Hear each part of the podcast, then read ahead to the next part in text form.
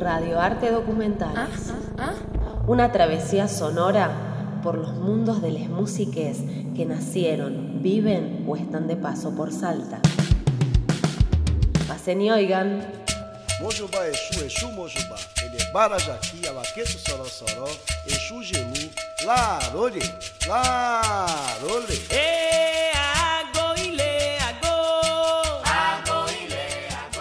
mi nombre es Darío Valderramo, yo soy músico, percusionista, docente de música. Nací en Córdoba, ahí a los meses de nacer nos mudamos a Santa Fe, a Las Toscas, a los seis años volvimos a Córdoba.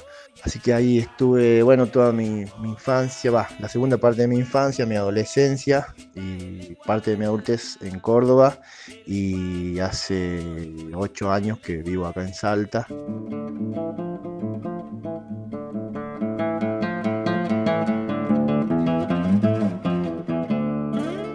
Qué hacer con la música está desde siempre, desde que soy chico estuve, estuve, digamos, en casa siempre se escuchaba mucha música. Mis padres, de forma no profesional, eh, hacen música, mi mamá toca el piano, toca la trompeta, es profe de música, eh, mi viejo toca la guitarra, mucho música cuyana, que es lo que más le gusta tocar, canta también. Así que bueno, siempre como muy en contacto con la música y desde lo lo que tiene que ver con los discos y eso, también se escuchaba mucha música en casa, se escucha mucha música folclórica en primera parte y después, qué sé yo, más música latinoamericana, de trovadores, música cubana.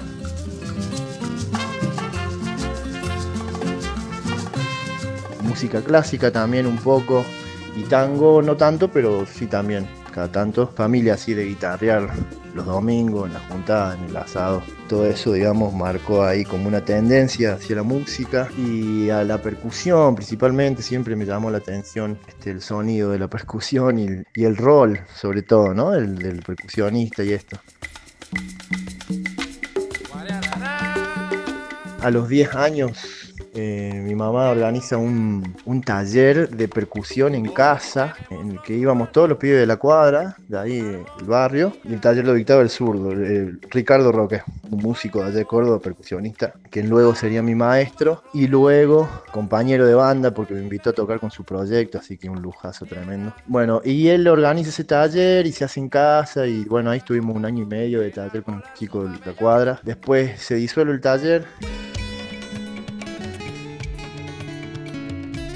Yo sigo con él, con el profe tocando guitarra, porque me da clases particulares de guitarra un año más. Y a los 16 años arranco con muchas ganas de tocar batería. Bueno, me compro una batería y ya arranco en casa practicando solo. A los 17 me inscribo en el Conservatorio de Música y bueno, ahí hay otra historia porque se me abre un mundo totalmente enorme, ¿no? Porque al empezar a estudiar en el concert, conozco un montón de pibes de, mi edad que, bueno, tenían por ahí mis mismos intereses, mis mismos gustos y hablamos como el mismo idioma. Todo eso da a que me ponga a, a trabajar en distintos proyectos musicales de rock, sobre todo al principio de blues y después de forma un poco más seria gestionar, digamos, el armado de una banda con un quehacer más independiente, en el cual nos autogestionábamos nosotros los eventos, nuestros shows.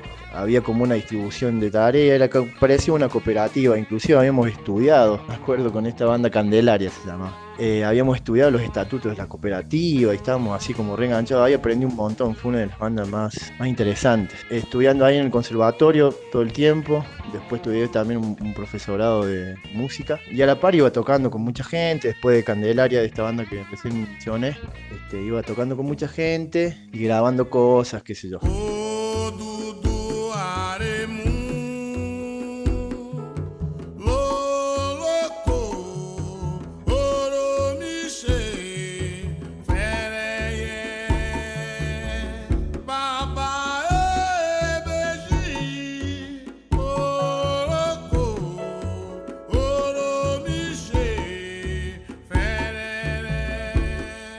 Y acá en Salta otra cosa, qué sé yo, venirme de Córdoba significó también como una especie de búsqueda distinta, ¿no? Era como, bueno, a ver, allá hacía eso, bueno, ya estuvo. Y acá en Salta como que me incliné más hacia una búsqueda musical personal, algo que yo quería decir, digamos. De ahí surge este, el proyecto este que estoy trabajando actualmente, que se llama Inspiración Batá, que es un proyecto de dúo. Eh, estamos trabajando con Rodo Avellaneda, Rodolfo Avellaneda, en el piano. Y bueno, yo estoy tocando batá y cantando un poco. Y bueno, es eso, este proyecto es un poco eso, como el resultado de, de años de estudio de estos tambores, los tambores bata,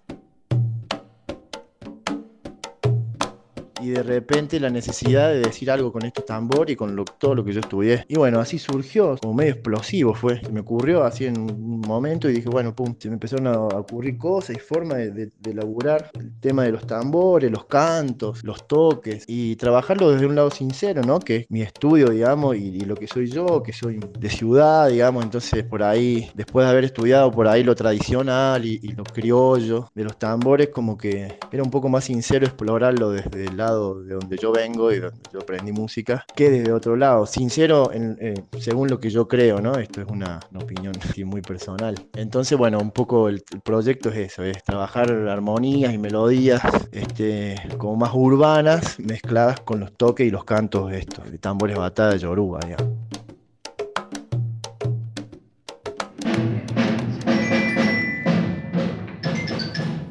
Bueno, yo cuando llego a Salta, dentro de, esta, este cambio que quería hacer en lo musical, se me, me da, la, se me da la oportunidad este, de presentarme a concursar por un cargo dentro de las orquestas, las orquestas para el Bicentenario, de música para el Bicentenario.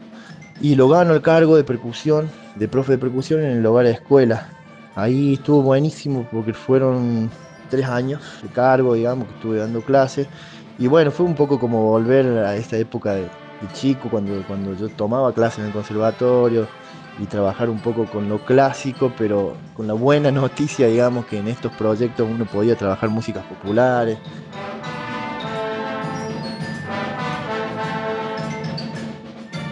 Y generar eh, relaciones con los chicos, amistad, sinceramente. La verdad que esa fue una experiencia única y maravillosa.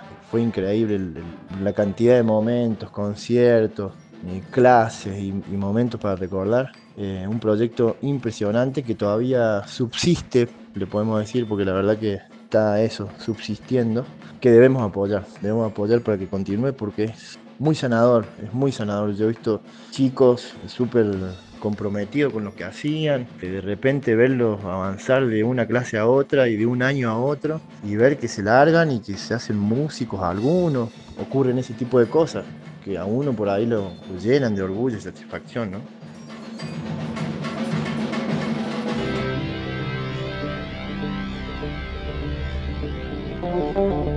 Como que cada época tuvo su influencia según el momento, o sea, cada momento tenía como la, el peso de esa influencia o el ma ese maestro que tenemos los músicos, que son los discos y son las cosas que escuchamos, o son los, los, recitales que vemos y qué sé yo, que bueno, que, que, enseñan también, ¿no? Más allá del profe que uno va y toma la clase. Hubieron varios discos, la verdad que, que marcaron así en un momento, ¿no? Que marcaron la vida, que te dieron vuelta a la cabeza. Me gustan mucho los discos conceptuales. No sé, eh, The Wall de Pink Floyd, que son como clásicos, pero bueno, son rompecráneos. Eh, la Biblia de Box Day en una época, el disco este Abraxas. Eh, o Lotus de Santana, son discos tremendos. Y después ya mm, más tirando a, lo, a los lo que trabajé, digamos, de un momento hasta ahora, no sé, los Bam Bam son un grupo, una, una, orquesta cubana que, de la cual he estudiado un montón, los he estudiado pero todo el tiempo y aprendí un montón. Tuve la oportunidad de verlos en Rosario una vez. No, tremenda orquesta porque mezclan lo bueno musical con lo danzable al mismo tiempo. Tiene mucho para decir esa orquesta.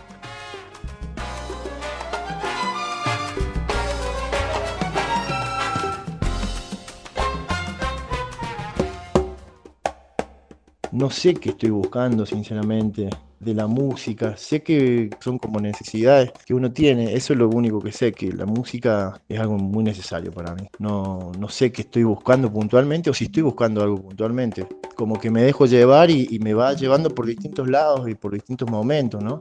Cada cosa es como un aprendizaje también.